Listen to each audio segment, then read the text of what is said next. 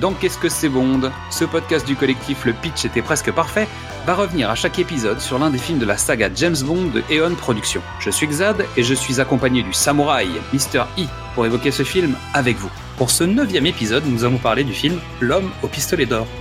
Mais avant d'entrer dans l'antre de l'assassin, je dois contrôler le permis de port d'armes de mon acolyte. Mr. E Salut Euh, alors, est-ce que tu tentes ta chance? Vas-y, tu la tentes ou pas? Do I feel lucky? Face à, à Maud Adams, euh, non, zéro chance. Zéro chance. Maud Adams, euh, zéro chance. Ça dépend. A priori, on en reparlera peut-être plus tard, mais il peut y avoir plusieurs chances. Ah, Je dis ça, on verra plus tard. Alors, ton résumé de cet homme au pistolet d'or, attention, je reviens en arrière. Il y a neuf épisodes, tu nous as expliqué que l'homme au pistolet d'or, tu avais une relation un petit peu particulière avec ce film. oui, c'était le premier James Bond que j'avais vu à la télé euh, très tardivement. Euh, et à l'époque, je l'avais trouvé euh, ridicule. Je crois même avoir employé le mot débile. Tout à fait. À l'aune de ces, de ces multi-visionnages, euh, je confirme mon diagnostic. hein. C'est vraiment une catastrophe ambulante. Je, je comprends la déception générale que j'ai pu, que j'ai pu lire de ci, de là dans mes recherches lorsque le film est sorti. Est-ce que tu peux nous résumer ton avis en une phrase? On est à la limite de la parodie du James Bond. C'est noté. Alors, The Man with the Golden Gun, 1974, réalisation Guy Hamilton, quatrième et dernière réalisation. À noter qu'il a eu des conflits répétés avec euh, Tom Mankiewicz qui est au, scénario. À une durée de 125 minutes, les acteurs principaux sont Roger Moore, Christopher Lee dans le rôle de Francisco Scaramanga, Britt Ekland dans le rôle de Marie Bonne Nuit, Mary Goodnight en anglais, euh, Maud Adams dans le rôle de André Anders, Hervé Vilchez dans le rôle de Trick Track, euh, Clifton James dans le rôle du shérif G.W. Pepper, Richard Lowe dans le rôle de Hefat, Soon Tek Ho dans le rôle du lieutenant Hip, Mark Lawrence dans le rôle de Rodney, le tueur à gages du pré-générique, euh, Mard Maitland dans le rôle de Lazare, Bernard Lee, Lois Maxwell et Desmond Llewellyn dans le rôle habituel de M, Miss Moneypenny et Q. Euh, la musique du générique, c'est The Man with the Golden Gun, chanté par Lulu, avec un retour en fanfare, et pour cause, de John Barry à la musique.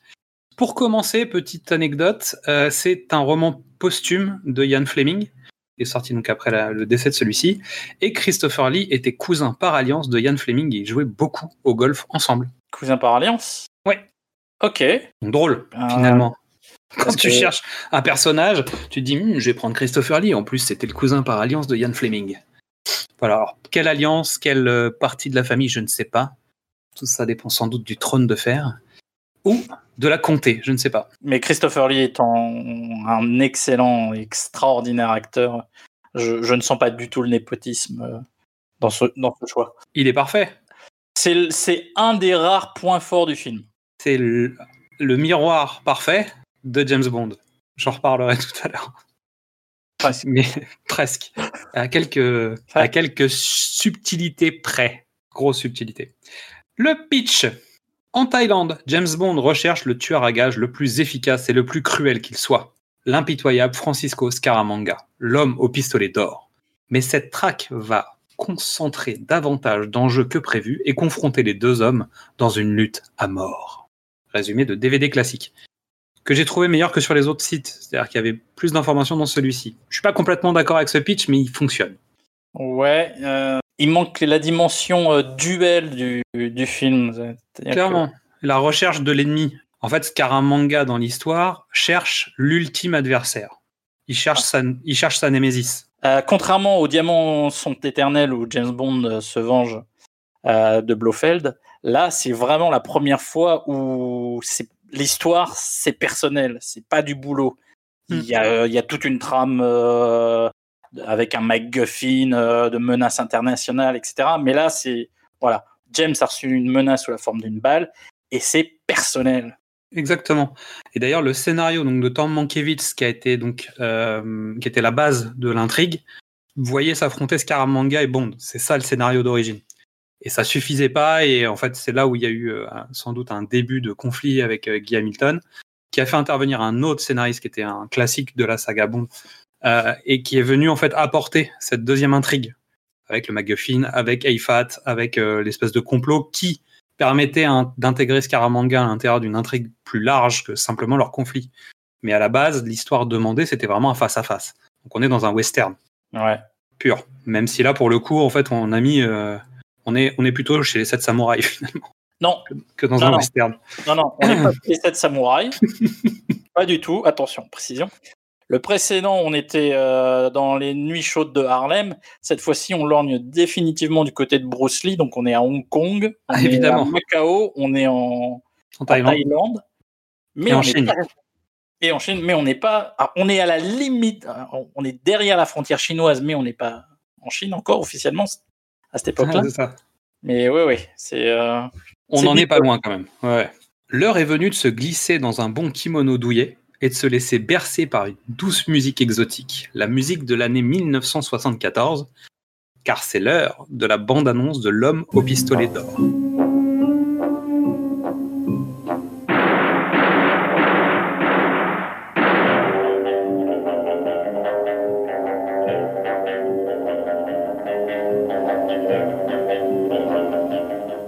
Pourriez-vous nous faire part de vos lumières sur le dénommé Scaramanga? L'homme au pistolet d'or. Charmant colifichet. Il est même gravé à mon chiffre. Je ne vous le fais pas dire. Je n'ai jamais vu Monsieur Scaramanga. Monsieur Bond, ceci est impossible. Je ne... Je sais qu'il me tuera. Qui? Scaramanga. Roger Moore repart en mission dans un Orient mystérieux où il incarne James Bond 007. Il se lance dans une course de vitesse avec l'homme le plus dangereux du monde, l'homme au pistolet d'or.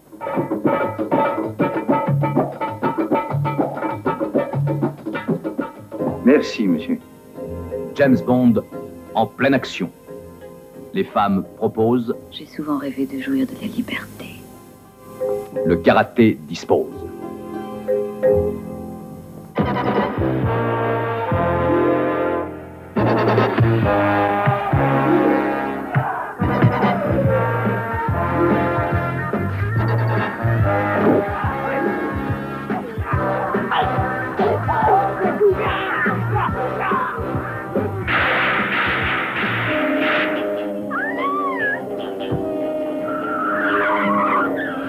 Restez où vous êtes, nous avons repéré la voiture.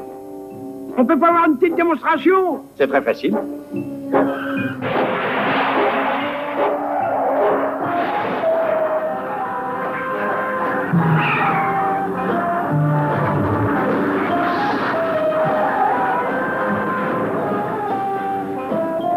Vous retrouverez de vieux amis et des ennemis de fraîche date. C'est un James Bond toujours plus bondissant. Les péripéties sont spectaculaires. Fiston, tu ne vas pas Oh, que si Elles font à tout moment décoller l'action.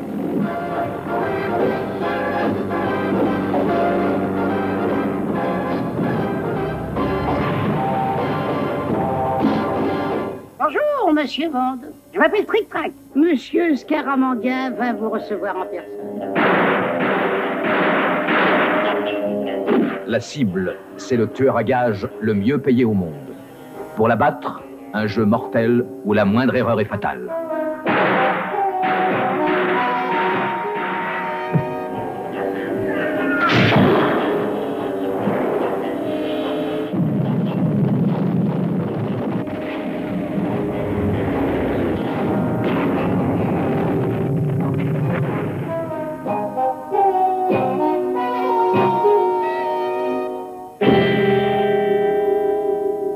La tagline du film, parce qu'on a pris cette habitude, The world's greatest villains try to kill James Bond. Now it's Scaramanga's turn to try.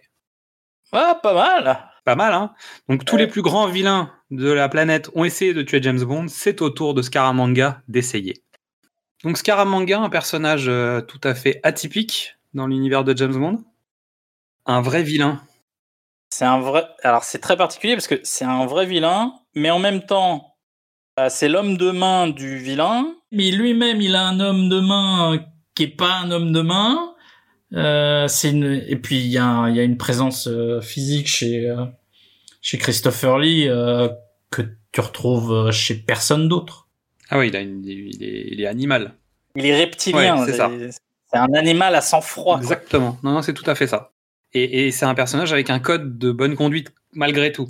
Il a un vrai code de bonne conduite. C'est-à-dire qu'il a mis l'occasion de tuer James Bond avant le, duel, mais en fait, ce qui l'importe, c'est le sport, finalement. Il veut être le meilleur dans son sport. C'est c'est ça, ouais.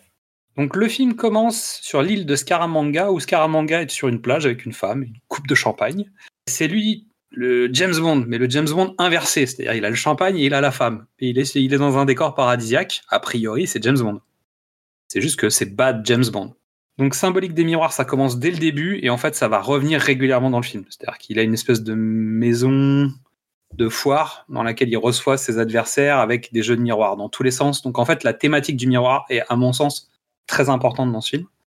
Et, je note même, on, reviendra dessus, hein, mais à un moment, Bond en fait utilise un, y a un artifice pour se faire passer pour Scaramanga parce que Scaramanga est, est le Chandler Bing de, de James Bond. Il a trois tétons. Je, Et- je- et donc- je savais que tu la ferais. Merci. Et James Bond en fait le met, euh, se met un faux téton pour se faire passer pour Scaramanga et il le met lui-même du mauvais côté, sans le savoir. Et donc à un moment, en fait, ils ont tous les deux trois tétons finalement dans certaines scènes, mais en opposition de miroir, l'un avec l'autre. Et je pense que c'est pas complètement anodin. Oui, pour moi, c'est une volonté. Qui est la seule personne qui peut détruire James Bond? C'est James Bond lui-même. Donc autant lui coller son, son double. C'est ça. Donc on commence le film avec l'arrivée de Vico Corleone, le don de la pomme de terre, euh, et qui, on, on l'a déjà vu dans Les Diamants sont éternels. Donc c'est le même comédien. Alors est-ce que c'est le même personnage? C'est pas sûr, mais c'est le même, c'est le même comédien. Donc lui, il fait un petit tour dans la fun house avec euh, le voyeur de ces dames Trick Track qui le surveille. Il, il- il se fait tirer dessus à la fin. Enfin, avec une séquence rigolote où en fait il se retrouve face à Al Capone en lui disant c'est pas moi qui t'ai donné. Je sais pas d'où ça sort, mais c'est pas grave. Mais bon, tu, tu places le- la dangerosité de Scaramanga. Ça va pas plus loin, faut pas chercher plus loin. Non, faut pas chercher plus loin. Faut surtout pas chercher plus loin. Non, faut pas chercher plus loin. C'est le, le trick et il va y avoir un face-à-face entre James Bond et Scaramanga, c'est dit dans la scène. Très bon générique. J'ai trouvé qu'il était plutôt euh, très efficace ce générique. C'est les années 70, c'est les années Playboy. Il manque une tête de lapin dans ce générique. Voilà, c'est le, c'est le film le plus misogyne de tous pour l'instant, quoi. C'est terrible. Bref, nous arrivons à Londres où James arrive au briefing et on lui demande ce qu'il connaît de Scaramanga. Comme d'habitude, il a une interro surprise. Hein. à chaque fois, il y a ça. James Bond, est-ce que vous connaissez le thé? Oui, je connais le thé. Donc là, il fait son exposé sur Scaramanga et on lui apprend qu'en fait, une balle en or gravée d'un 007 est arrivée à son attention. Donc, M décide de mettre James Bond en sommeil pour éviter qu'il se fasse tuer. C'est quand même une drôle d'idée. T'as t'as un homme assassin, en fait, qui tue tout le monde. Il y a neuf agents comme ça qui ont le permis de tuer. Tu vas en prendre un en disant Attends, euh, il y a 002 qui a été tué. Bon, bah alors, je vais pas en perdre un autre. Tu vas te mettre en repos. Est-ce que ça va empêcher Scaramanga de venir le tuer? Non. Donc James, piqué au vif, se dit que, quitte à faire, il préfère travailler coûte que coûte. C'est lui le protagoniste.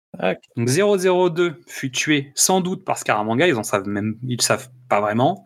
Et James va partir à la recherche de la balle perdue. Ça résume bien le briefing. Il remonte la piste de Scaramanga en cherchant une balle perdue. Et donc James va partir de la balle pour remonter le parcours de cette balle pour atteindre celui qui a tiré cette balle. On est d'accord. On est d'accord, et c'est déjà là où ça, com- où ça commence mal. On verra. En tout cas, je pose ça là quelque part. Un effet miroir et une enquête qui commence par l'impact de balle et qui va remonter jusqu'à celui qui l'a tiré. Ah, ah. On garde ça en tête Ah, Peut-être que j'ai une idée en tête. Peut-être. Faudra, faudra revenir en arrière pour, pour comprendre. Oui, on en reparlera. À, à la, au milieu de l'épisode, on va vous donner un truc et on recommencera l'épisode dans l'autre sens. On en parle plus tard. Donc James débarque à Beyrouth où il va rencontrer Saïda, la danseuse. La danseuse qui, qui donc euh, se retrouve avec James dans sa loge et James va rendre un dernier hommage à son ami Bill 002, mais à sa façon. C'est pas possible. Comment tu peux rendre un dernier hommage à ton ami en allant Ça. Donc, en tout cas, il va viser en plein dans le mille et il va déguster à s'en, à s'en avaler les délices locaux. Il est vite interrompu par la censure d'Alfred Hitchcock ou de Fetty Adams et de ses assistants réels. Là, il y, a, il y a bagarre. Fin de la séquence, c'est-à-dire que merci Beyrouth, on est content d'être venu. Retour à Londres. C'est-à-dire que c'est dans ce film, ils ont un bilan carbone, on va en reparler, hein, mais il y a un problème quand même. Ah, mais c'est. euh, Je crois que c'est un des films qui voyage le plus à travers le globe. Après, il va rester quand même beaucoup en Asie. hein. Mais au départ, ça, va et vient pas mal. Donc, analyse de la balle. On détermine que la balle ne peut pas venir d'Inde, mais elle vient d'Asie. Elle elle est trop spécifique. Elle contient des matières un peu particulières, etc., etc. Ça, c'est Q et son équipe qui sont capables de déterminer ces informations et qu'il faut aller chercher celui qui a créé la, balle. C'est Monsieur Lazare. Quel drôle de nom, Monsieur Lazare. Quelqu'un qui crée des balles, c'est étonnant. Et lui, il est à Macao. Alors, j'ai pas compris pourquoi Lazare, parce que symboliquement parlant, il doit y avoir une raison. Mais euh, ça vaudrait le coup si 002 n'était pas mort et que c'était lui Scaramanga. Ah. Ah Ah, oui. Eh oui. Mais c'est pas le cas. Donc le Lazare en question connaît James Bond et il est très flatté de le recevoir. Il lui présente un rack de tir pour lui présenter son travail. Il se moque de son Walter PPK et James Bond tire une balle dans une cible au bout d'un long corridor. C'est rigolo aussi. Je pose ça là, ça va dans la liste de ce que je pose pour plus tard. Mais Bond l'interroge avec une certaine persuasion. Et donc, pour un homme douteux, en fait, Lazare, il parle quand même super facilement. C'est-à-dire qu'il a, aucun doute sur le fait que James Bond va le dessouder, quoi, s'il lui répond pas. Et donc, après, James n'a plus qu'à aller à la prochaine étape, euh, au next stage, pour suivre les balles et rencontrer Mademoiselle Anders. Est-ce que tu veux nous parler de Mademoiselle Anders? Euh, donc, euh, dans tous les James Bond, il y a un triptyque. euh, Il y a la gentille, il y a la méchante, et il y a, ce- et il y a la traîtresse, euh, avec un nom euh, euh, à, à coucher dehors à coucher D'ailleurs- dehors. Voilà. Potentiellement, elle pourrait s'appeler coucher dehors, en fait. Oui, exactement. Ça Bon, marcherait. Écoute, c'est la version encore plus ridicule et dégradée de, de Jill St. John. euh, voilà. C'est les c'est- c'est- je crois que c'est la pire écervelée euh, de tous les James Bond. Qui, a- qui sert à la fois euh, d'assistante et aussi de, de comic relief, de, voilà, de, De, de MacGuffin, elle, elle toute seule. de fou du roi, de. C'est la demoiselle en détresse, c'est la comique de service, c'est un MacGuffin, c'est une intrigue à elle-même. Bah, je veux dire, c'est un, un rebond, un rebond euh, d'intrigue. Elle sert à tout. Donc c'est Mademoiselle Bonne Nuit, hein, pour ceux qui n'auraient pas l'info. Elle, elle porte, en fait, elle porte l'intrigue à elle toute seule. Quasiment. C'est-à-dire qu'elle permet de, combler les trous de scénario entre les deux histoires. Donc Mademoiselle Bonne Nuit euh, rejoint donc James Bond euh, à l'aéroport et elle le dépose à l'hôtel tout en suivant la voiture de Mademoiselle Anders. Ça c'est bien vu. Donc on disait que Mademoiselle Bonne Nuit en fait est un- une espèce de ressort à plein de niveaux. Et en fait, je pense que ce personnage sert à hum, associer d'un côté Mankiewicz qui a créé donc le- le scénario autour de Scaramanga et Maybaum qui a travaillé sur l'autre partie du scénario, c'est-à-dire sur la partie IFAT, avec euh, toute la partie du sol, euh, du sol X. Euh, ouais. Mm, mm, Alors, Good Night, Bonne Nuit, c'est le, c'est le couteau suisse dramaturgique de ce film. Et puis, et puis surtout, elle place un contexte. En fait, le fait qu'elle apparaisse dans le dans le dans l'intrigue, on sait qu'elle est déjà apparue dans la saga. Qu'en fait, ils ont des conversations sur oui la dernière fois que je suis venu, et puis on avait déjà échangé, etc., etc. Qu'en fait, il y a un bagage entre les deux personnages en plus. Mm. Et il y a surtout eu des actes manqués. Et donc, bien évidemment, James joue avec. Il arrive, et il va déjà placer sa, so- sa, sa bonne nuit, déjà, tu vois. Mais bon, ça va devenir une sorte de gag récurrent parce qu'en fait, à chaque fois qu'il va placer la soirée avec elle, bah, ça va pas tout à fait se passer comme il l'avait prévu. Et ça commence tout de suite puisque James Bond s'introduit dans la chambre de Mademoiselle Anders et il la trouve sous la douche. Et il l'aide à se sécher et à se vêtir. Pour une fois, ça change. C'est une des rares bonnes scènes du film, parce que leur interaction est, est plutôt élégante. Euh, euh, Maud Adams fait preuve d'une force de caractère et d'un. On passe du côté euh, traditionnel du James Bond, je vais séduire, à quasiment un drame personnel pour elle, et juste par la force de son jeu. Elle est très froide, très distante. Elle est très froide, très distante, mais elle vend bien euh, le fait qu'elle vit sous la menace de Scaramanga et que c'est pas, pas facile. Et je trouve que cette scène-là intensifie encore la menace de Scaramanga et le côté euh, histoire personnelle entre les deux hommes. Sachant que elle, elle le tient en joue. Il finit par la désarmer, etc. Mais en fait, il la maltraite, lui, au début du film. Il coince le bras, il la menace physiquement, il lui fait mal. J'ai pris ça dans mes notes en disant qu'il doit y avoir des échos entre les différentes scènes de lit entre James Bond et Scaramanga avec Mademoiselle Anders. Parce que James est d'abord virulent, puis il devient euh, beaucoup plus sensuel et euh, jusqu'à la relation. Alors que Scaramanga a plutôt un démarrage plus entre guillemets amoureux, même si euh, on peut pas aller jusque là, et qui va devenir de plus en plus violent jusqu'à la mort. Et j'ai quand même l'impression qu'il y a une espèce de courbe. Après, c'est évidemment le, le- la réflexion autour du miroir, etc., qui, me- qui me fait penser à ça. hein. Ouais. Mais il y a quand même une espèce de dynamique qui est inversée entre ces deux personnages vis-à-vis de cette femme, qui en fait est la jonction entre les deux. Pour moi, je l'ai pas vu que comme ça, parce que le seul moment où il la mène, c'est quand il a des armes. Oui. Ensuite, il y a du jeu entre eux. Il y a, il y a deux comédiens qui partagent un- une scène dramatique, quoi. Donc, euh, Et son personnage est dramatique, vraiment. Mais comme, comme pouvait l'être euh, Solitaire aussi. C'était un vrai personnage euh, tragique, de tragédie même, dans le cas de Solitaire. C'est-à-dire que, limite, le personnage, si elle atteignait un certain seuil, elle devait mourir. Et elle le savait. Euh, Andrea Anders, elle sait aussi. Il l'attend si jamais elle se fait, euh, elle se fait démasquer. Mais c'est sa seule sortie possible. Ouais. Et c'est limite sa vengeance froide de Scorpion, c'est-à-dire qu'elle elle est capable d'aller mourir juste pour tuer Scaramanga. Et c'est une des seules pour qui c'est une évidence. Je veux dire, jusqu'à présent, les James Bond girls qui mouraient, Le savait pas vraiment, c'est-à-dire elle, prenait- elle savait pas qu'elle prenait autant de risques.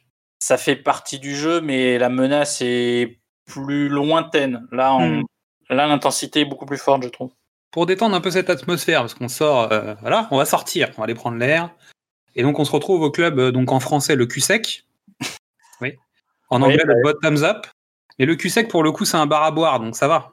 Il y Ouais, a des filles dedans qui dansent, mais sinon les, euh, les- les serveuses sont plutôt jolies. c'est ça, mais c'est un bar à boire, donc le cul-sec c'est pas grave. Ouais.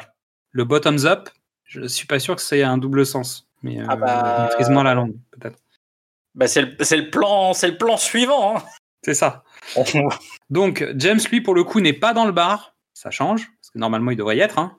Entre euh, les, les fesses en l'air et euh, le fait qu'on puisse picoler, normalement, il devrait être dans le club, mais finalement, il est dehors. Et il fait le pied de grue devant le club et il rencontre Trick Track jusqu'à ce qu'il y ait une sorte de headshot d'un pervers à la sortie du club. Ouais, pas mal.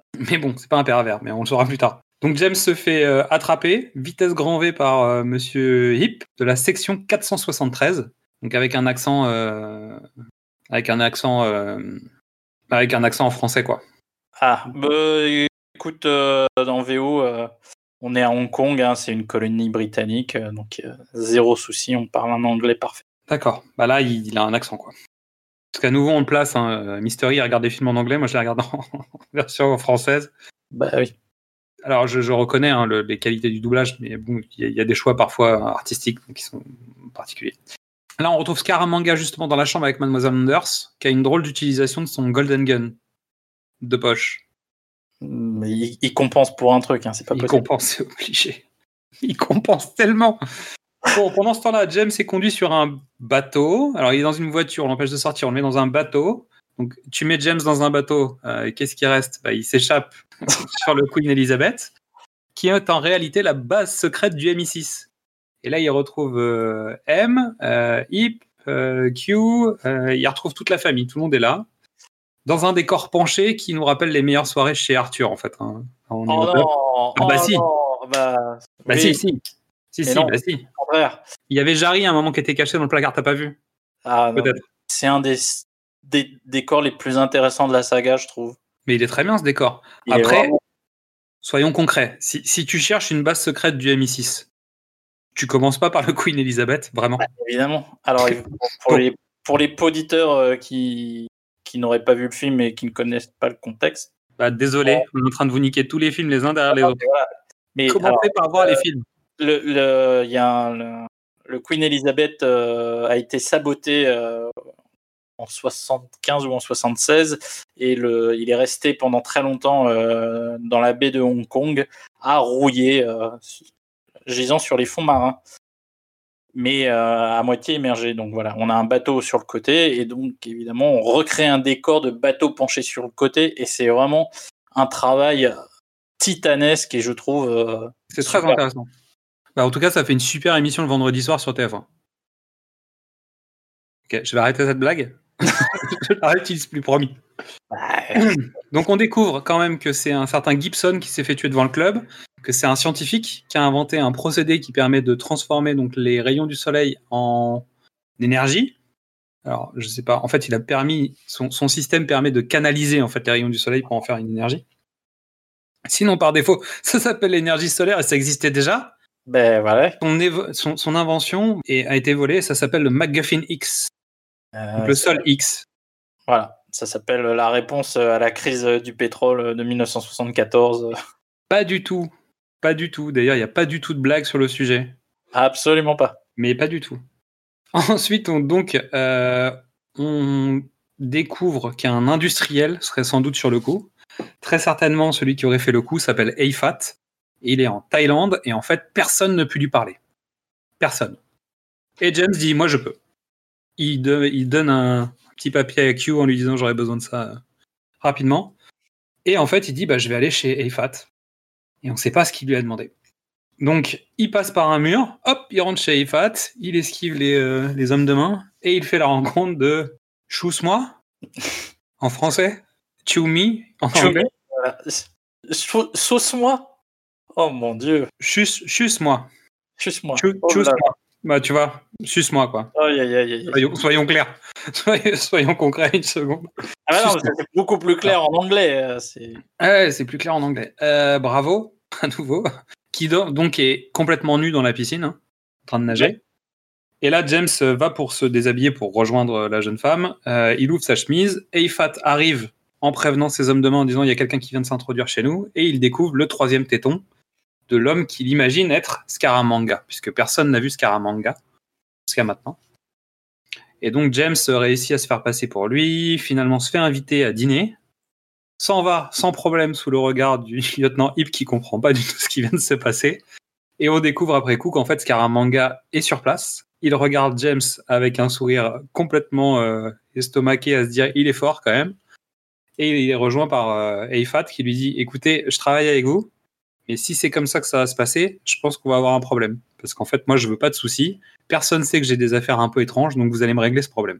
James Bond se cale à nouveau une bonne nuit, mais euh, c'est pas pour tout de suite. D'abord, euh, Monsieur Hip va l'emmener euh, au dîner avec euh, Eifat, et dans la voiture, à l'arrière, il y a ses nièces pour déposer James Bond. C'est un- une sorte de fusil de Tchekhov, si je peux me permettre. Je comprends pas en fait cette scène.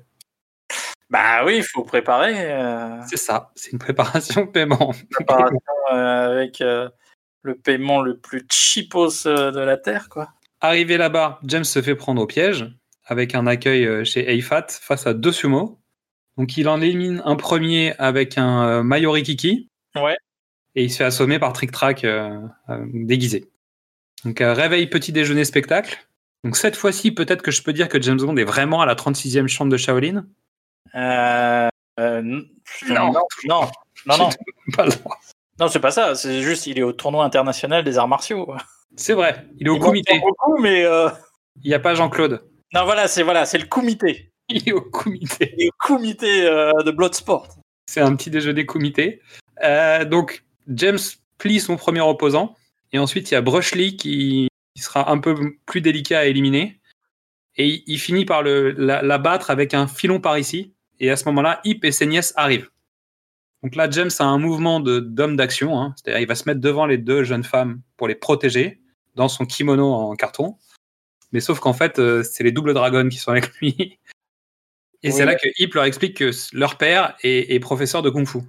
Donc ça, c'est euh, c'est pas mal. Ça, tombe complètement du ciel, ça sert à rien, ça rend pas la scène plus intéressante finalement. C'est ce qu'on disait dans le précédent épisode. C'est maintenant James Bond pas- euh, suit les modes. Les modes, c'est le c'est le film euh, d'arts martiaux. C'est Bruce Lee, donc euh, voilà. On a des combats de karaté, de kung-fu, euh, euh, je crois de penchak silat, de boxe thaï, Les sumo. du sumo. Voilà, tous les arts martiaux euh, asiatiques euh, possibles. euh, Majeur et exotique, on va dire. Bah, en tout cas, double dragon. On peut pas faire mieux quand même. bah. James Bond a inventé double dragon. Donc alors là, on arrive sur la scène la plus what the fuck du film. C'est-à-dire, Hip monte dans la voiture avec ses nièces, il démarre à fond les ballons et il oublie James Bond. Pourquoi je, je- Alors, je- on va expliquer pourquoi là maintenant, mais pourquoi? C'est-à-dire, qui, qui a eu l'idée idiote de faire ça? Quel scénariste se dit non, mais je pense que ça va passer hein?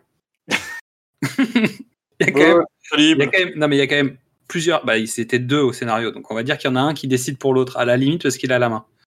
Ensuite, il y a des producteurs qui disent ouais, non, c'est bon.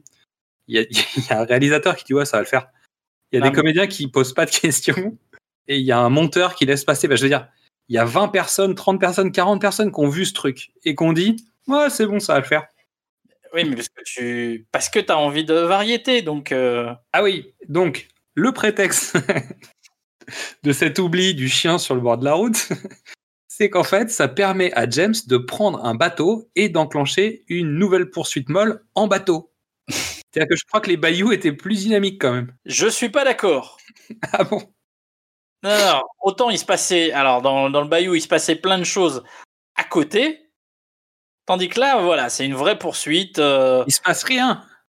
Ils ont même pas d'armes, les mecs derrière. C'est-à-dire il faut juste qu'ils le rattrapent pour venir le taper. exactement, Donc, résultat, tant qu'il va plus vite, bah, il n'y a pas de sujet en fait. Donc, euh, exactement comme dans le bayou. Mais tu sais pourquoi? Moi, je sais pourquoi cette scène existe. Non. Parce que ça permet de placer la deuxième partie de la scène. Exactement. C'est-à-dire que on C'est un retrouve, rappel avec un, thématique. Vas-y, fais- vas-y, vas-y, vas-y. on retrouve avec un plaisir euh, coupable G.W. Pepper, le sergent Pepper. Et là, comme par hasard, donc ce cutéreux raciste est bien évidemment parti en Thaïlande pour ses vacances avec Madame Pepper. Évidemment, Mais il est pas raciste, il est démocrate, c'est pas possible. c'est un cutéreux, il est forcément raciste. Non, C'est mieux, non? Il est insensible. Ah là là, Pepper est drôle, il est con et euh, c'est pas fini. Mon dieu. Euh, donc pendant ce temps-là, Mystery, qu'est-ce qu'il dit Pepper en anglais? En, VO, euh, la femme de Pepper veut acheter un- une sculpture en bois d'éléphant qui est aux États-Unis le symbole du Parti républicain. Et ce à quoi le, le sergent Pepper répond Bah non, achète pas un éléphant, on est des démocrates. Donc c'est. C'est un personnage qui se, qui se révèle beaucoup plus complexe qu'on aurait pu croire. On pensait que c'était un, un plouc de Louisiane, euh, shérif raciste, euh, façon Brian Deney dans Rambo, tu vois, des, des trucs comme ça. Et ben pas du tout. C'est un homme ouvert, intelligent, victime des, des- de, de son environnement et de ses préjugés, hein, évidemment, avec, euh, avec des remarques pas très agréables sur la population qui l'entoure. Mais Tu finalement, peux pas le défendre. C'est shérif, fais-moi peur, nom de Dieu. C'est- pas défendre ce garçon. est-ce que ça veut dire que tous les Américains, démocrates comme républicains, sont un peu à, à droite euh, du spectre politique C'est pas à moi de le dire dans cette émission, mais quand même. Est-ce que c'est parce que je suis raciste que je n'ai pas le droit d'aller en Thaïlande? Est-ce que c'est parce que je suis raciste que je ne saigne pas? Euh, Donc le, le sergent Pepper, parce qu'en fait on l'appelle le sergent Pepper, mais c'est le shérif, mais c'est pas grave, on s'en fout. C'est le sergent Pepper parce que c'est comme ça. Euh, donc euh, se retrouve euh, bah, à la flotte à cause d'un éléphant. Bref, donc pendant ce temps, Scaramanga vient au rapport chez Eifat. Et là, il prend le contrôle de la société dans laquelle il est minoritaire. Bon, bien qu'on verra après qu'il comprend rien du tout au plan de la société, il sait pas du tout ce qu'ils font. Le mec est donc devenu le patron d'une boîte qu'il ne comprend pas. Bonne idée. Ça, c'est quand même, c'est quand même l'OPA hostile la plus efficace du monde. quoi. Ben, Donc James, quant à lui, a esquivé les autres, hein, et il en profite pour passer un petit dîner en tête-à-tête avec Mademoiselle Bonne Nuit, qui va être écourté encore une fois, mais cette fois-ci, c'est elle qui va partir vexée, parce que ce n'est pas une femme objet. Et ça, on est plutôt, on est plutôt pour quand même. c'est pas mal. Est-ce que tu peux nous parler du vin, Mystery, dans la version originale? Du vin? Oui, à table. Il sert du vin. Euh, Ah, le fuck you Il sert du vin, du fuck you, oui, c'est euh, terrible. Alors en français, il dit on fout ce que l'on peut, monsieur. Euh, Quand James fait la remarque sur le nom de la bouteille. Je sais pas ce qu'il dit en anglais. euh, il, il le, il le trouve plutôt bien. D'accord. Je, me souviens plus de la tournure de phrase, mais oui, oui, c'est du. C'est du. Donc James rentre un peu bon bah vexé dans sa chambre lui-même hein, parce qu'il avait prévu une meilleure nuit Euh, et bonne nuit. Et dans sa chambre et évidemment ça va être à nouveau écourté. Comique de répétition. Par l'arrivée de Mademoiselle Anders. Et James était un un drap d'un plan à 3 un drap Oula, non, j'y crois pas. si si si si bah, il y, a- il y a un drap qui sépare du plan à 3 là. Un tout petit drap. Hmm. Donc, Euh. Bonne nuit est encore dans le lit, pendant que James est en train de négocier les informations que Mademoiselle Anders peut lui apporter. Heureusement, il va l'envoyer prendre une douche. Pourquoi On ne sait pas. Pendant ce temps-là, Bonne nuit peut aller se cacher dans le placard. Comique de situation. Alors que pendant ce temps-là, James Bond, lui, il s'occupe de Mademoiselle Anders. Bah, Au service de la reine, tout simplement. hein. Bien sûr. On, on aura le temps de, de performance de, de l'artiste après. Parce que elle, quand elle se réveille, elle dit Mais quoi Mais quelle heure il est? Ça fait des heures James est genre tout, tout, tout, tout mielleux. James a rendez-vous pour récupérer le sol X auprès de Mademoiselle Anders devant des cobots box tie. Euh, et quand il arrive, elle est morte. Mais il est rejoint par Scaramanga et Trick Track qui eux aussi sont au rendez-vous. Donc James, par le biais du hasard bah, du scénario, euh, réussit à récupérer le sol X qui se trouve sur le sol. Oh. Et il le passe à Hip, qui le passe à Bonne Nuit. Bonne Nuit qui feinte et qui se fait enfermer dans le coffre de la voiture avec le MacGuffin. Mais l'émetteur de sa robe et les clés de la voiture sont avec elle. Bravo. Belle action collective d'elle-même. Qui a planté toute l'équipe. C'est-à-dire que quand il faut pourchasser la voiture de Scaramanga, en fait, les autres sont en carafe. Alors, dans n'importe quel film de James Bond, ils auraient trouvé une voiture à la seconde. Et là, James va traverser la rue. Non, d'accord. Je suis pas d'accord parce que oui, d'habitude, il... ou il... pique une bagnole ou il prend un taxi. Là, où il lève la main et Hip a déjà une voiture. C'est-à-dire, euh, tu vois, un truc euh, dans n'importe quel film d'action, c'est comme ça que ça se serait passé. Là, limite, ils essayent de courir après la voiture à pied. James traverse la rue avant de se rendre compte qu'il faut qu'il attrape la première voiture qu'il peut et il rentre chez un concessionnaire auto. Pourquoi? Et qui est dans ce concessionnaire auto en train d'essayer une voiture? Et dans la voiture que James vole, Il y, a- il y a le sergent Pepper? c'est incroyable. Quel hasard Comment un, un, un- comment un cultéreux américain essaye une voiture asiatique? Non, Déjà, non, est-ce que tu pars en vacances pour essayer des bagnoles déjà pour commencer? Non, il essaye pas une voiture asiatique.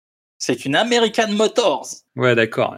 Une AMC, la splendeur euh, des années. hein, de- C'est de- vrai. Non, non, c'est vrai. C'est vrai. Je reconnais. Je suis de mauvaise foi.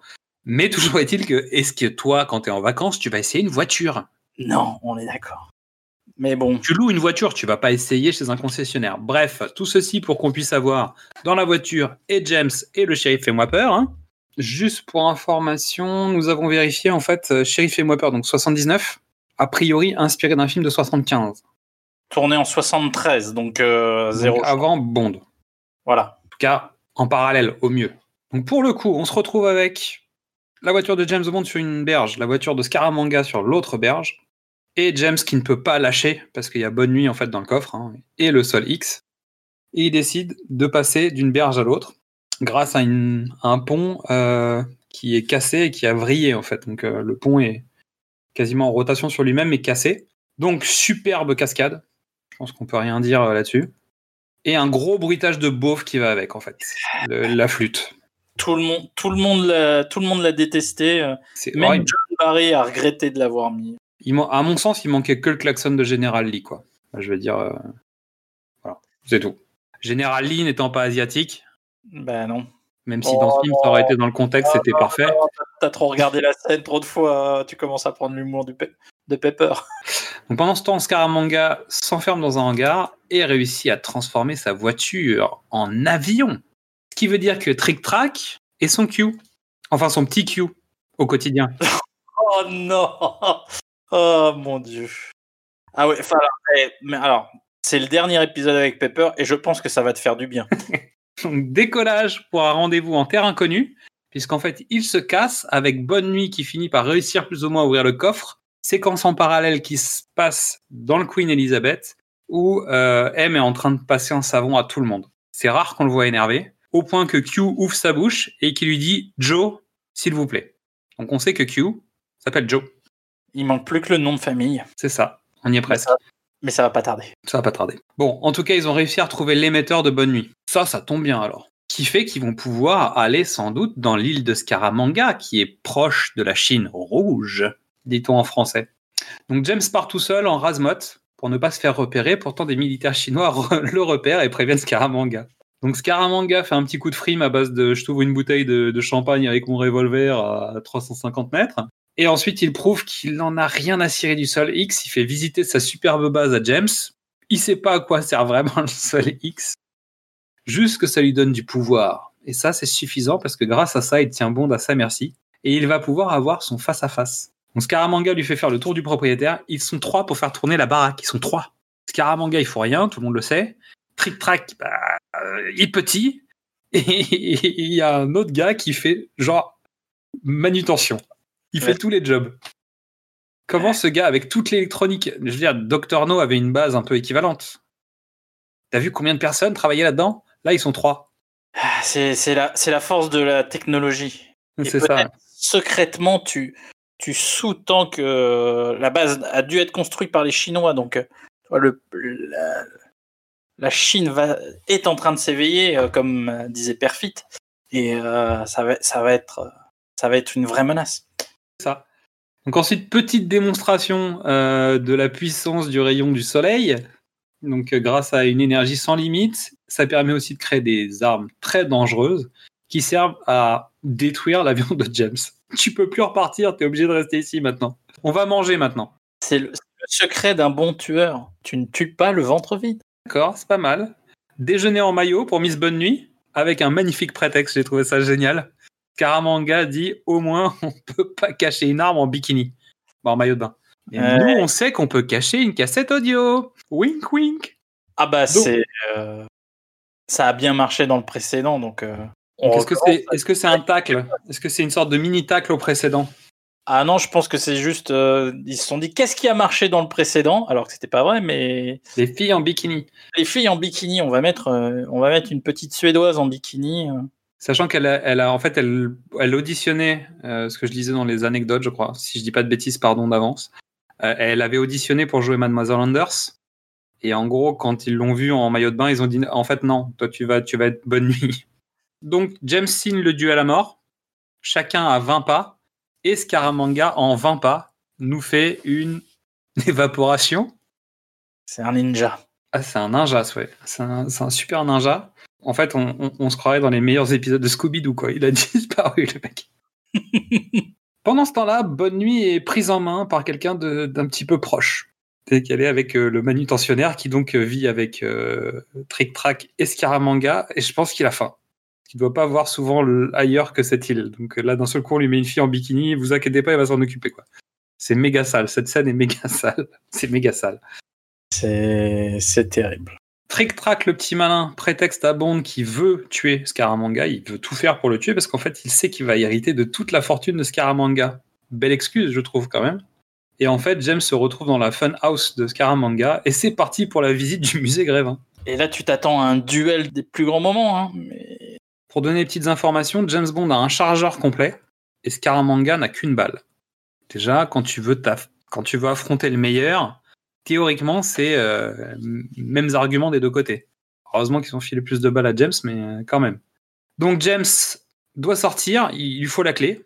Voilà, c'est le concept des, des Funhouse. Et d'ailleurs, Trick Track, en fait, a créé des épreuves dans une île. Ah, c'est intéressant. ah Est-ce que Trick Track ne serait pas à l'origine de Fort Boyard? Euh, Voilà. ah. Ça, c'est une théorie à analyser aussi, parce que Fort Boyard viendra bien après. hein. Mais la question est, est ça. Ou l'île fantastique, peut-être. Euh, ah, l'île fantastique prédate, non? Je sais pas. C'est avant l'île fantastique. Je sais pas. 1977, c'est après. C'est après. Ok. Le comédien qui joue donc Trick Track joue dans une série qui s'appelle L'île fantastique, qui sortira après. Et en même temps, le, le- le décor du duel, c'est un peu euh, chapeau melon et bottes de cuir. euh, Typiquement. c'est ça, ça aurait voulu euh, être la dame de Shanghai, mais ça a ni l'intelligence, ni les moyens, ni la finesse. C'est c'est c'est moyennement fin. C'est-à-dire que James se retrouve face à lui-même en cire, mais face à lui-même en Scaramanga finalement. C'est-à-dire il se reconnaît dans Scaramanga tout en se voyant lui dans une statue de cire. Donc on est sur une espèce de symbolique et machin. Et finalement James prend sa propre place pour tuer Scaramanga. Comme je Ouais. dirais, en tout cas ce musée Tussaud il sonne tellement vrai, ça tue grave. oh. ah non, c'est une des déceptions du film. Bah, le- le- la mort de Scaramanga est catastrophique. Tout, tout, tout le truc, c'est-à-dire que le duel, en fait, il se voit jamais, il se croise jamais, il y a Non, non, c'est un hasard. Bah, c'est le dernier, c'est la dernière balle de James qui tue Scaramanga en fait. pouf, pouf. Enfin, pendant ce temps-là, Bonne Nuit, elle, fait tomber son gardien dans le dispositif de refroidissement qui ne refroidit plus rien. Alors, pourquoi? Tu, tu, tu fais tomber quelqu'un dedans, le truc ne marche plus en fait. Alors, je tiens à apporter une précision majeure. Elle ne fait pas tomber le gars. Parce que j'ai regardé image par image. Le gars tombe tout seul. L'homme de main de Scaramanga est en train de travailler au-dessus d'un un fût de refroidissement. Il travaille sur une console, elle le pousse, mais il y a une barre de sécurité. Et image par image, tu vois bien que c'est l'homme lui-même qui ouvre la barre de sécurité afin de, de passer à travers. Donc, je pense que la présence de, de Bonne Nuit a fait comprendre à l'homme son erreur et il, et il décide de se suicider lui-même face au remords qu'il a. Non, mais c'était pas possible. C'est juste pas possible. C'est débile. Attends, c'est pas le pire. Parce que je crois que le plus débile, c'est maintenant. Oui. Avec la longue scène où James doit aller récupérer le sol X à l'intérieur d'un dispositif, où en fait Bonne Nuit montre à son tour toutes les qualités professionnelles d'une pistonnée, en appuyant sans faire exprès sur des boutons avec ses fesses. Mais un, elle a pas de cul, quoi. Ah non, elle a pas de cul du tout. Mais mon Dieu, c'est-à-dire comment comment quelqu'un peut valider ce truc en disant elle ne se rend pas compte qu'elle a appuyé sur quelque chose avec ses fesses. À la limite qu'elle dise mince j'ai touché à quelque chose pardon euh, j'ai pas fait exprès. Ça marche. Mais là la fille touche un truc avec ses fesses et ne s'en rend pas compte. Non, mais c'est. Mon Dieu, pauvre femme. On, on est pardon. Voilà, je pense qu'on peut rien faire de plus. Pardon, on est désolé. Ah, Voilà. on, est, on y est pour rien, nous, hein, mais. Ouais, mais on est désolé quand même. À rebours. Par contre, tu masses. on est désolé. Ah. Alors ensuite, direction le bateau de Scaramanga, puisqu'en fait, on n'a plus de moyens de transport. Donc là, en pilote automatique. J'aime beaucoup. Donc James qui va enfin passer une bonne nuit, mais Trick Track s'invite à la fête. Donc une séquence maintenant qui a sans doute inspiré Chucky, Oh non Non puis Oh. Trick Track est mis en isolement. Parce que Ah, James l'enferme quand même dans une mallette pour qu'en fait le mec soit attaché dans un filet. Tu sais pas comment il a fait. Et après, James, euh, qui finalement est tranquille, rattrape le sommeil perdu. Avec une bonne blague, bah, une de mes bonnes blagues en fait finalement sur Bonne Nuit auprès de M. Que j'ai trouvé très bien en disant ça- Bonne ça nuit M. Et il raccroche. Ça c'était Oh. très bien. C'était très bien. Oh là là. Alors, euh, Et c'était difficile. C'était dur. En fait, le problème de ce film, c'est la volonté de faire de l'humour, je pense. Bah, il s'est fait, il s'est fait euh, notamment, euh, il s'est fait notamment tacler pour ça. Mais l'humour est de très mauvaise qualité quand même dans le film. On est on- limite Neil, quoi. Ah, on dérape régulièrement sur des trucs. Bah, déjà, la, la cascade avec la scène du sifflet, c'est pas possible. Le mafieux qui parle à la statue d'Al Capone, c'est pas possible. Et ça commence d'entrée de jeu, c'est-à-dire que vraiment, il y a plein de moments. Euh, Le, retour du shérif Pepper, euh, le personnage complet de Bonne Nuit, mais bon, ça, on l'a dit. euh, Les doubles dragons, tout ça, c'est trop en fait. C'est vraiment trop. Et, en fait, on sent bien que l'intrigue de Maybaum, c'est une, une intrigue, tu vois, qui est basée euh, d'intrigue un peu politique, qui va parler de l'histoire de la première crise pétrolière, etc. Parce qu'en fait, finalement, le, contexte économique, c'est celui-ci. Donc, une alternative qui pourrait rapporter de l'argent, c'est de l'utilisation du solaire, etc., etc. Donc ça, c'est c'est un classique de Bond, on va dire. C'est une trame très classique de Bond. Euh, alors que Mankiewicz, vraiment, lui, il voulait juste un face-à-face entre Bond et Scaramanga. Donc je sais pas quelle partie aurait été la plus intéressante, parce que si ça se passe dans la Funhouse, finalement, le face-à-face, il n'existe jamais. Et le face-à-face, il est juste euh, symbolique. Ça, à la limite, pourquoi pas. Après, euh, c'est le problème des duels. Le duel dans les films de western, c'est c'est la ponctuation d'une montée, d'une montée dramaturgique, euh, et ça va et ça va vite. C'est sûr. Tu peux tu peux pas tenir un film là-dessus. Je comprends aussi leur. euh, Est-ce que non mais tu vois, est-ce que la version euh, juste euh, Scaramanga, ça tenait ça tenait la route sur deux Je pense heures. pas. Bah, tu tiens pas deux heures avec ça, non. Tu tiens pas deux heures avec ça, ou sinon, euh, ça veut dire que tu racontes l'histoire de double zéro, bah, double. Bah, je veux dire, tu, tu, tu travailles une narration différente. C'est-à-dire, tu vas travailler des, des- une autre construction des personnages. Mm. En l'état, ça tient pas. Donc, Mm. trois moments à noter, euh, Mystery. trois, mo- trois mauvais moments hein, de, de pire en pire. Euh, le débarquement des, des doubles dragons, ça c'était terrible. C'est pas possible. C'est moi qui un, un peu les arts martiaux, moi qui aime les arts martiaux. Ce, cette séquence-là, c'est une souffrance quoi. C'est juste, c'est un greffon qui marche pas. C'est ça. C'est pas possible. Je mettrais bien euh, toute la partie euh, théâtre de boulevard entre euh, Bonne Nuit, lors- après le dîner, avant que. La scène avec Mademoiselle Anders. Je suis pas là, je suis là, je suis dans les draps, je suis dans le placard. Ça, c'est c'est ridicule. Mais Bah, c'est pas- un peu, c'est un peu la redite de ce qu'on avait vu euh, dans Vivre et laisser mourir, l'ouverture. Et puis, bah, évidemment, le, je crois que le, le sommet du sommet du sommet, c'est c'est le coup de cul de bonne nuit, quoi. Ouais. c'est terrible. Mais pour moi, le vraiment le, en fait, c'est pas un moment, c'est tout le film. C'est la direction artistique qui a choisi de faire un film marron et gris. Tout le vrai. film tient dans ces deux tons Hmm. et, et du rouge pour euh, un peu complémenter. Mais c'est après, c'est les, années 70, hein, c'est la couleur qui est à la mode. Mais C'est des tons, c'est des tons à la mode. Ouais. c'est un, un film marron, quoi. Et c'est, mais c'est moche. Dire- Le seul film bien ocre et marron euh, qui viendra ensuite, euh, c'est ceux de David Fincher, mais euh, ou, ou Clout, qui, euh, qui est le film qui a inspiré tout David Fincher. Mais non, non, la direction artistique, à part le, à part le fantastique décor euh, du Queen Elizabeth, Ok, une très bonne idée. c'est beau, c'est mais c'est, des choix esthétiques euh, terribles. Alors, de mon côté, moi je vais être un peu plus positif que toi. Euh, je vais mettre en premier la Funhouse. Pourquoi? Parce qu'en fait, je me rappelle de ce truc quand j'étais gosse, en fait. Et que ça avait l'air rigolo d'être là-dedans.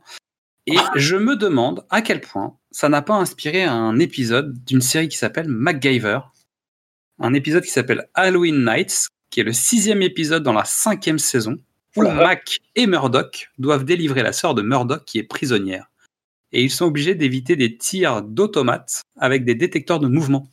Et notamment, je me souviens d'un automate type mitrailleuse de la prohibition, etc. C'est toute une, c'est un, épisode, donc c'est un des épisodes filaires euh, avec Murdoch hein, sur euh, sur quelle est donc la, la némésis de MacGyver. Donc on est avec MacGyver et sa némésis dans une espèce de fun house avec un MacGuffin qui est donc la sœur de Murdoch à délivrer. D'accord. Voilà, je vous renvoie vers cet épisode, je vous laisse regarder ça. Dans la série d'origine, hein, pas le truc de merde qui est sorti euh, il y a pas longtemps. Là. Je parle de la vraie série avec Richard Dean Anderson. Voilà. Bisous. J'ai pas été plus loin que le pilote, je me suis arrêté là. Voilà. Euh, ensuite, en deux, je pense que le personnage de Scaramanga est intéressant. Je trouve que son écriture a du sens. Il y a, des choses intéressantes dans ce personnage. Le choix de, le choix de Christopher Lee est bon. Euh, Il y a un vrai personnage. Il y a un mec qui a du charisme, euh, qui a une vraie histoire. Alors, malheureusement, ça tient pas tout du long notamment avec le fait de raccorder avec l'histoire plus économique et plus politique. Bah, je trouve que résultat, ça, ça met le personnage un peu à plat, notamment sur ses incompétences économiques, et, etc. Mais le personnage en lui-même, de tueur à gage, alors même si ça peut s'expliquer, hein, lui, il a qu'un objectif, c'est trouver le meilleur, euh, savoir s'il est le meilleur de tous euh, à l'intérieur de son activité, donc il doit tuer Bond. Point. C'est un peu binaire, mais bon. Et pour terminer, l'enquête pour retrouver le tueur par rapport à une balle perdue. Donc là, Ah. je vais ressortir de ma boîte tout ce que j'ai mis de côté depuis tout à l'heure. Chercher la balle partant du mur, en remontant la piste jusqu'à celui qui l'a produite. Tiens, tiens, tiens. Quand on est chez le producteur et qu'on doit essayer un fusil dans une cible au bout d'un corridor. Tiens, tiens, tiens. Quand t'as deux personnages qui sont en opposition dans un miroir, l'un est le négatif de l'autre. Ils vont pas dans le même sens parce qu'il y a le gentil et il y a le méchant. Tiens, tiens, tiens. Je pense qu'on a ici les inspirations profondes, réelles ou pas, peu importe, je m'en fiche, c'est mon idée, du Tenet de Christopher Nolan. Voilà. Sachant que c'est pas la première fois qu'on parle de Nolan, on sait qu'il est fan de Bond. Je pense qu'il y a quand même un truc dans ce film. Ça reste une théorie, évidemment.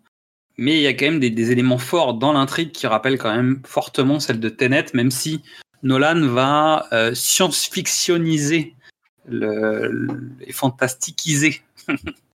Euh, va mettre beaucoup de choses à l'intérieur du fantastique et de la science-fiction. Mais toujours est-il qu'on a une trame qui ressemble beaucoup à ça quand même.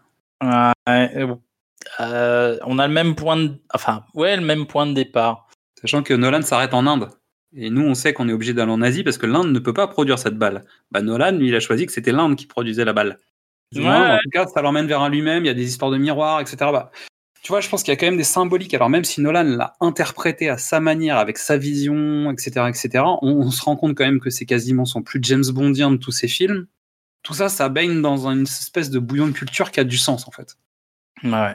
Après, peut-être qu'il a redoré le blason de ce film, finalement, en faisant ça. C'est Euh, peut-être ça qui m'a plu. Alors, Moi, moi j'ai une approche totalement différente. Redorer le blason de l'homme au pistolet d'or. C'est pas possible. Euh, Est-ce que tu te souviens de- d'un film de Harold Ramis qui date du, je crois, milieu, milieu des années 90 qui s'appelait euh, Mes doubles, ma femme et moi Oh, oh, oh, oh, oh, oui. Voilà, Un, lequel un- un film plutôt efficace Michael Keaton euh, a qui besoin joue quatre rôles. dans temps pour lui, donc il décide de se faire un clone qui est une version un peu masculine de lui. Puis comme ça suffit pas, il décide de se faire un autre clone qui est une version un peu féminine de lui. Et puis euh, comme le, ces clones décident de faire un clone d'eux-mêmes. la, Bah, version, la version masculine décide de faire euh, un clone de lui, donc une copie de copie, euh, et ça donne euh, ben. Euh, un dégénéré parce qu'il y a une dégénération. hein, c'est pas, c'est pas, c'est pas un péjoratif, c'est le terme scientifique.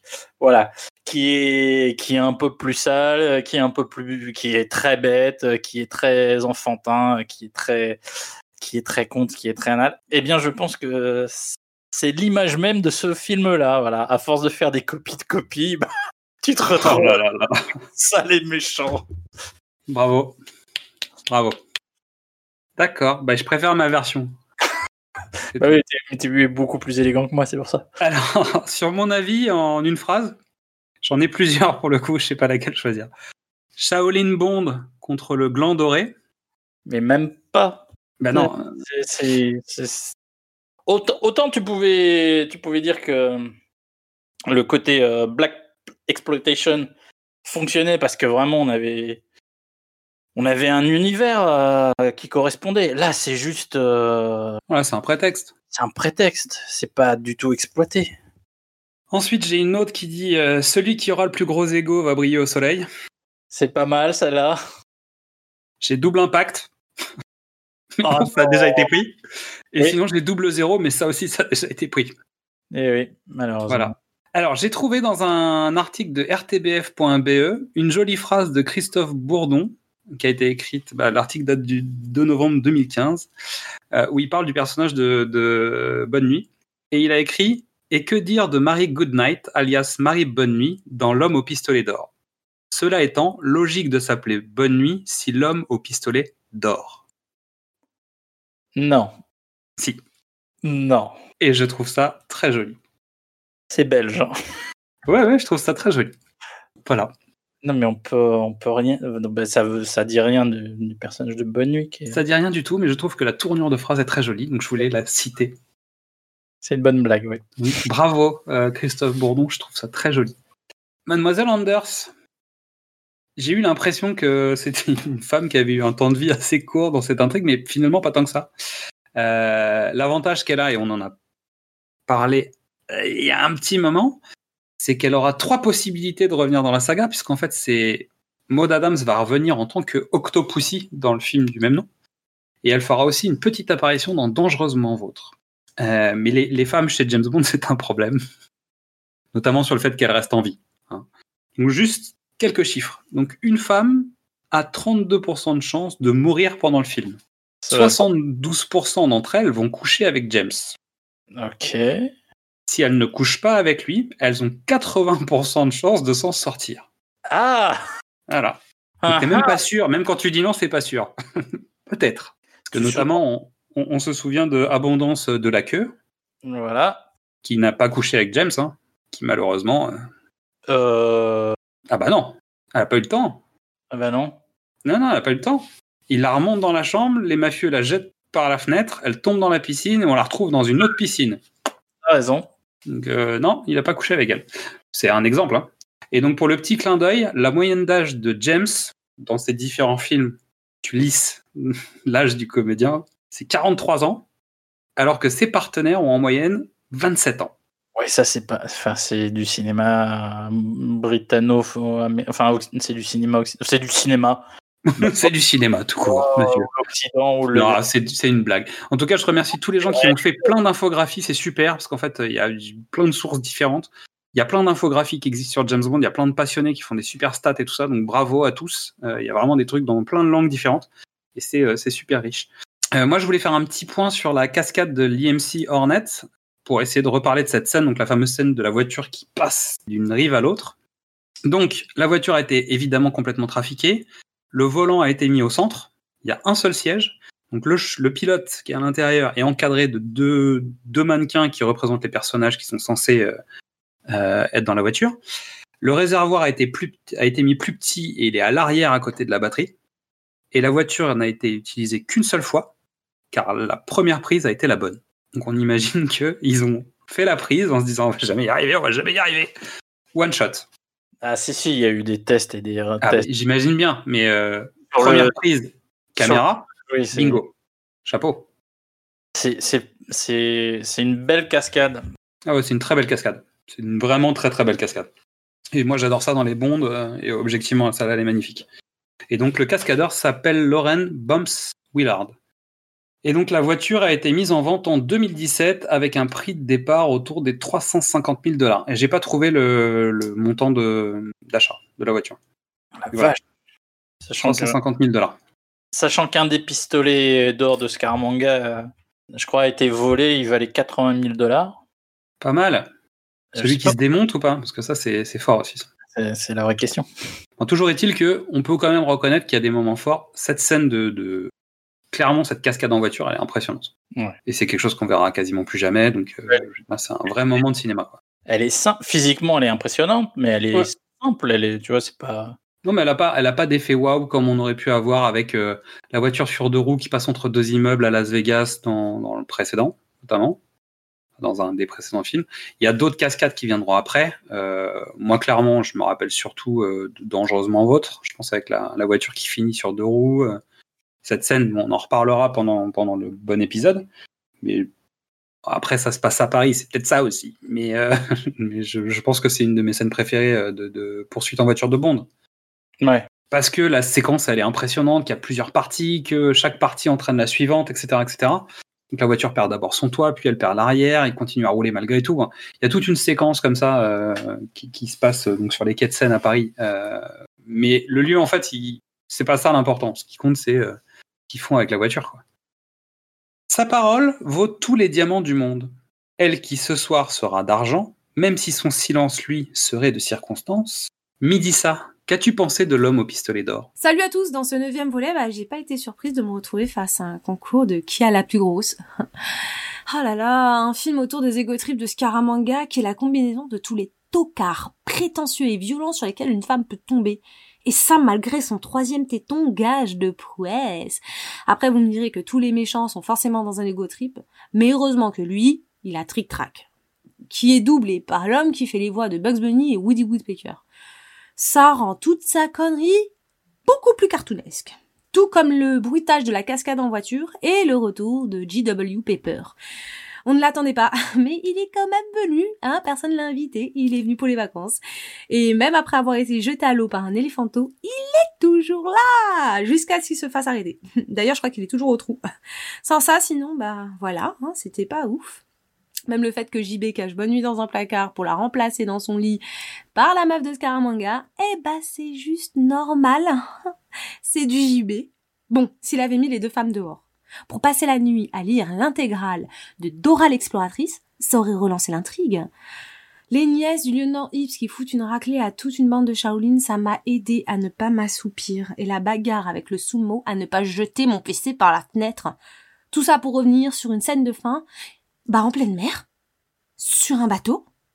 Bon, certes, le bateau, on dirait celui d'un pirate, mais on ne sait même pas ce que JB a fait de trick-track, ça craint. Merci Midissa. On se retrouve la prochaine fois pour parler du prochain film de James Bond, qui sera L'espion qui m'aimait. Les tatamis sont prêts. Vous attendez de savoir si nous avons la bonne ceinture et si nous combattrons avec ferveur et avec honneur.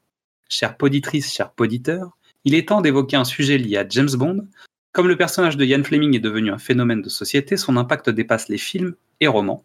Nous allons donc tirer un sujet au chapeau et voir si nous sommes des pros de l'impro. Mystery? Après t'avoir imposé les deux derniers sujets, euh, je te laisse tirer au hasard. Pas mal Dis donc, on va bien s'en sortir cette fois-ci. Donc, bien évidemment, on a un vrai chapeau. Puisque, pourquoi c'est moi qui tire au chapeau d'abord? Hmm, parce qu'il faut que tu masques ta calvitie. Pas mal. Et en même temps, ma calvitie est liée au fait que je porte un chapeau. Euh... C'est une légende urbaine. Ouh là là Euh, Nous allons parler de rock ce soir. Nous allons dans le rocher. Alors, quel est le rapport entre rock de Michael Bay et James Bond? Ouh là là, mais euh, Sean, pour commencer. Mais Sean Connery, évidemment. Donc, The Rock, qu'est-ce qu'on peut en dire? Film de 96, 97 Ouais, le- ça? une révolution, euh, une révolution absolue euh, dans le cinéma d'action. C'est le meilleur film de sa génération. Voilà, Euh, c'est tout. Il n'y a rien à dire de plus. Fin. C'est la meilleure collaboration de Jerry Bruckheimer et Michael Bay. c'est pas, c'est pas des films que j'ai en grande estime, mais le, C'est pas Euh, possible, tu peux pas dire ça. On peut mais- pas travailler ensemble, Mystery, si tu dis ça. non mais On peut pas. Michael, Bay, Michael Bay arrive au, au sommet de sa maîtrise. Euh, Son deuxième film son troisième film. Je sais plus. Euh, et euh, dans est- sa carrière, tu veux dire C'est son deuxième film. Premier film, Bad Boys. Ok. Bah, c'est- c'est con- conclusion, c'est ça en fait. Ouais, ouais, voilà. C'est... Non, mais en fait, le... il y a un style qui s'appelle le BM. Voilà. Euh, donc, euh, Des grands mouvements triangles de caméra. dès son, donc, c'est son deuxième long métrage. Et dès ce deuxième long métrage, il a mis en place toutes les techniques cinématographiques qu'il va utiliser tout le reste de sa, tout le reste de sa carrière, qui, qui crée le BM, à savoir, euh, oui, tu l'as dit, euh, des longs plans caméra, euh, des En travelling. rotation autour d'un personnage central. personnage central, un surdécoupage des scènes d'action dans, dans le film euh, The Rock. Sean Connery euh, échappe à la surveillance de- du FBI et part, en- part dans les rues de San Francisco. Il y a une poursuite. Je pense, je pense que certains plans de cette poursuite durent moins d'une seconde. C'est possible. C'est une scène de poursuite entre une Ferrari Et un Hummer. et un Hummer. Bien évidemment, le Hummer distance la Ferrari dans les rues de San Francisco avec euh, des explosions à la Michael Bay. bah, c'est gigantesque en fait. C'est- un film. euh, C'est un film 14 juillet quoi. C'est le spectaculaire pouss- poussé euh, au paroxysme. Je crois Au que paroxysme de la vulgarité. non mais, en même temps, en même temps, c'est bien fait quoi. Non mais aujourd'hui, tu vois, mission, les missions impossibles de Tom Cruise, les Fast and Furious euh, enchaînent les trucs, mais je pense que The Rock tient toujours euh, la, La dragée haute. la La dragée- haute parce que finalement, c'est un vrai film avec des vraies qualités de réalisation, contrairement à une partie de ce dont tu viens de parler. Je mettrai pas les films de McQuarrie dans cette catégorie-là forcément, mais, euh, mais clairement, en fait, il a posé une patte sur la fin des années 90 qui est encore là aujourd'hui. bah, au jour. Alors, tu vois, autant euh, pendant les années 80, euh, James Bond c'était le summum de l'action. The Rock, déjà un peu dans Bad Boys, mais The Rock a posé les bases du film d'action des années 2000. Il Ouais, faudra. 80, il y a l'arme fatale quand même hein, aussi. Il y a l'arrivée, en fait, il y a l'arrivée des, des anti-héros. Alors, il y a, il y a l'explosion des muscles dans les années 80. Ouais, ouais. déjà. Il y a l'arrivée des anti-héros et des non-héros, on va dire. des- D'un côté, d'un côté le Mel Gibson et de l'autre côté Bruce Willis. On est d'accord. Après, bon, il y a, la, il y a les revivals des, des musculeux euh, karatéka euh, avec euh, Jean-Claude et, euh, et Steven Seagal. Et ensuite, dans les années 90, débarque, entre guillemets, la nouvelle vague. C'est-à-dire, à nouveau, euh, des binômes qui devraient pas fonctionner ensemble. Donc, à commencer par Bad Boys, qui est en fait une sorte de l'arme fatale version 90, quoi. Hein, Ouais, ouais, ouais. Black Miami ambiance, mais si tu veux, il y a un côté un peu l'arme fatale quand même dans, dans le premier Bad Boys. Et ensuite, dans Rock, on est dans la réutilisation des codes des actionneurs des années 80, avec un clin d'œil ultra appuyé à James Bond, euh, dans l'univers de Michael Bay. Donc c'est une espèce de mélange de plein de trucs de la pop culture, finalement. Et il Parce que faudra. l'évadé d'Alcatraz, parce que plein de choses. Mais euh. Mais, mais ouais, The Rock place tous les films d'action qui vont suivre. Et je pense que jusqu'à jusqu'à l'arrivée de Matt Damon en Bourne, euh, le, le modèle sera le même. oui. Ouais. Et bah, exactement comme en fait euh, Ion a mis en place une structure James Bond et il répétait les James Bond. euh, Brockheimer avec Bad Boys puis The Rock met en place une structure et les, les réalisateurs peuvent changer. Hein. C'est pas c'est pas obligatoirement que du Que Michael Bay. que Michael Bay, mais euh, voilà. euh, on aura Gone in 60 Seconds, on aura droit à toute une flopée de films d'action Brockheimer. Qui, se ressemblent un peu tous, qui ont la même photographie ou à peu près, qui récupèrent des codes qui ont été plus ou moins posés par, par Michael Bay. Alors, pas pour tout. euh, chacun apportera un petit peu sa sauce, mais il y aura quand même une structure qui sera, euh, sera un peu basée sur ce qu'a proposé Michael Bay quand même. Et ce qui en fait un, un réalisateur euh, artiste. Je veux dire, il y a suffisamment de, de- de sujets aujourd'hui sur les réseaux sociaux, sur euh, YouTube, sur euh, qui, qui en parlent. Michael Bay, c'est un, c'est un cinéaste avec une patte, un style. euh, Quand on voit des plans de caméra, on sait que c'est à lui. Donc c'est un artiste de l'image. On aime qu'on n'aime pas. Mais et c'est surtout qu'on on le on le copie. Ça. Je pense que tu vois, il y a une esthétique. euh, alors, je trouve qu'il a poussé, il a poussé les choses sur l'esthétique, mais euh, ça a été déjà mis en place par Brockheimer avec Don Simpson et euh, et Tony Scott sur euh, sur Top Gun par m'étonnes. exemple. Clairement. Bah, Tony Scott, Tony Scott, Don Simpson, oui, c'est c'est les, c'est l'autre. En fait, c'est limite l'autre écurie de, de la même période. Alors peut-être que, bon, peut-être que Tony Scott était là avant. Oui. Et donc, Sean Connery dans tout ça, quoi. tout voilà de toute façon tout film avec Sean Connery tout film d'action avec Sean Connery est un renvoi évidemment à, à James Bond Et donc dans l'histoire, Sean Connery est un, un agent secret britannique qui a été pris par les Américains euh, avec des microfilms qui cachent des secrets euh, importants du MacGuffin Universe. D'ailleurs, si un jour on tombe sur ce MacGuffin Universe, on va trouver des trucs. Je te jure, on va savoir ce qu'il y avait dans la mallette. On va savoir ce qu'il y avait dans le coffre de la voiture. Bah, je veux dire, va- on va avoir des secrets de dingue. Euh, et il est le seul à avoir réussi à s'évader d'Alcatraz. Et ça tombe bien, des méchants militaires ont pris en otage des gens dans Alcatraz. Il faut aller dans Alcatraz pour récupérer des pastilles pour le lave-linge. ah je l'avais pas vu comme ça oui Euh, voilà, et donc on emmène Goodspeed, le super scientifique joué par Nicolas Cage en roue libre totale. Et donc c'est euh, voilà, c'est des cette culte du cinéma d'action, c'est des discours à l'américaine, des drapeaux qui flottent, des soldats qui sont sous la pluie, et c'est un film que j'adore. J'adore ce film.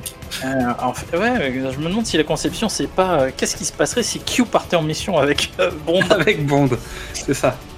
Exactement.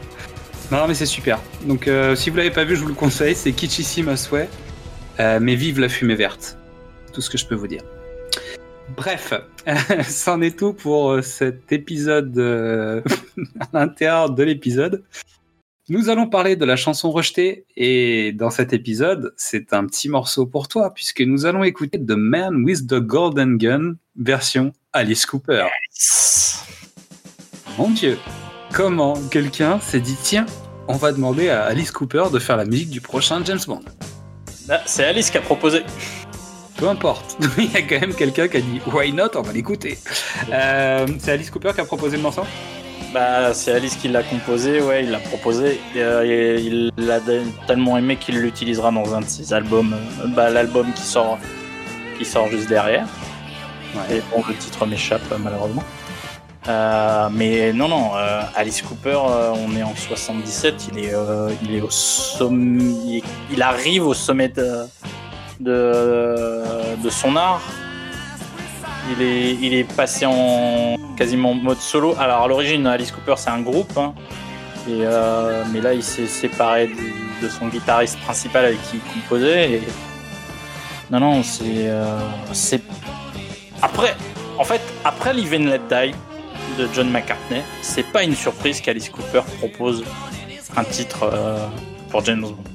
Ils ont ouvert la porte. Ouais, Ils ont ouvert la porte à des artistes de renom. Bah, en même temps, non, c'est pas complètement le cas, parce qu'en fait, ils avaient déjà fait, euh, ils avaient déjà tenté des choses, on l'a déjà entendu dans certains morceaux.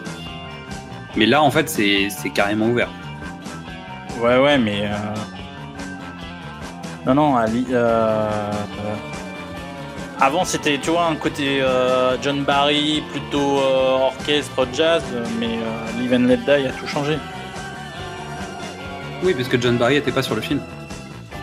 Oui, il compose pas en fait sur, ce, sur cet album, enfin sur ce film. Donc résultat, euh, oui, on se dit qu'il y a peut-être plus de possibilités. Et puis après, il peut y avoir une sortie de concert où finalement Paul McCartney rencontre Alice Cooper, où les producteurs se parlent, ou je veux dire, il y a, peut-être des, des choses en coulisses qui se passent. Donc j'ai pas d'infos là-dessus, mais bon. Donc profitez bien du morceau, il est sympa hein, quand même. Ah, mais c'est un excellent morceau.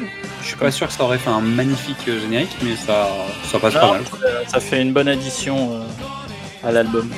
C'est vrai. Bon, en tout cas, il était bon dans. euh, Ouais. Voilà, vas-y, dis-le, sors-le, fais-le. Un petit coucou à Waynesford. Merci Alice Cooper, on est tout petit, on est des merdes, on est à chier. Hum, On mérite pas. Euh, voilà. Et donc fin de cet épisode sur euh, la chanson qui va être le thème du prochain film. Donc on vous remercie à nouveau de votre présence, de votre écoute, de vos commentaires. Et on se dit au prochain épisode avec le film L'espion qui m'aimait. Et on vous laisse avec Nobody Does It Better de Carly Simon. Allez, salut